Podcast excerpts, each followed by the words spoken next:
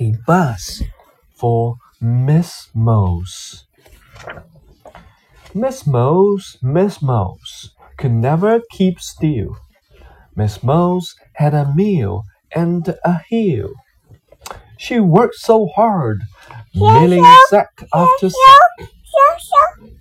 Ah, but luck, Miss Moss had a bad luck, bad buck. I think it is time to sell my meal. I cannot meal if I am ill. So she moved house, and what a shock! Miss Moss had a heart on the rock. She lay in bed with a terrible cough. I had a song deck, but it fell off.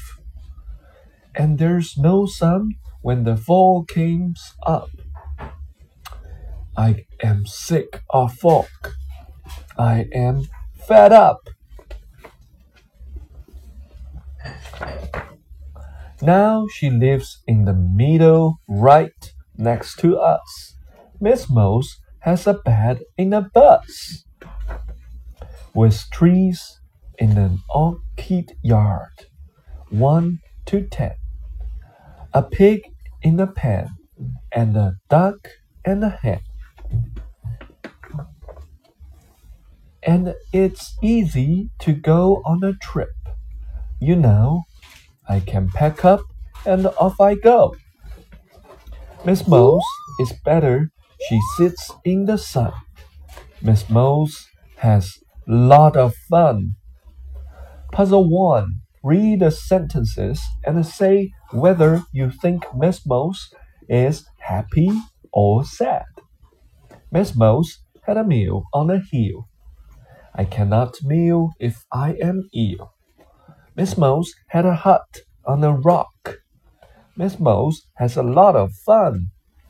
You could have fun talking about what it would be like to live in a bus. Puzzle 2. There is one wrong word in the sentences below each picture. What should they say? Bad duck. Miss Moss had a bad back. I had a round deck, but it fell off. I am sick of fake. I am fed up. I can't pack up and off I go. All right, have you spot the wrong letter? Puzzle 3. Look at the picture, then read the words below.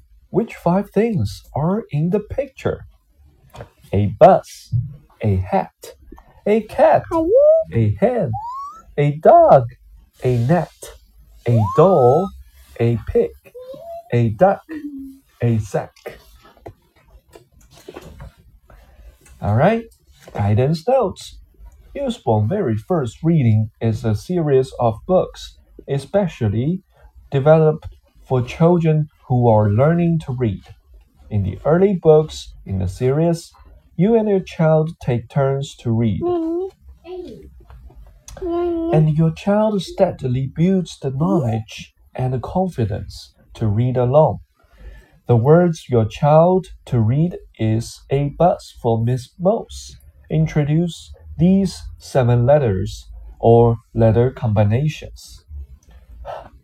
B, f, f, s. Your child will soon grasp, grasp, grasp that FF has the same sound as F. LL has L and SS as S. These are often among the first letters that children learn to read at school.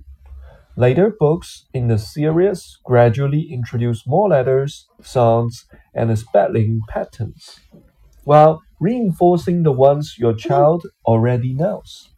You find lots more information about the structure of the series. Advice on helping your child with reading, extra practice activities, and games on the very first reading website www.usborne.com slash very first reading. some questions and answers. Why do I need to read with my child? Sharing stories and taking turns makes reading an enjoyable and fun activity for children. It also helps them to develop confidence and reading stamina. And to take part in an exciting story using very few words. When is a good time to read? Choose a time when you are both relaxed but not too tired and there are no distractions. Only read for as long as your child wants to. You can always try again another day. What if my child gets stuck? Don't simply read the problem word yourself, but prompt your child and try to find the right answer together. Similarly, if your child makes a mm-hmm. mistake, go mm-hmm. back and look at the word together. Don't forget to give plenty of praise and encounter encouragement. We finished. Now what do we do? It's a good idea to read the story several times to give your child more practice and confidence. Then you can try reading The Perfect Pet at the same level, or when your child is ready, go on to book four in the series. All right, that's the bus for Miss Moss.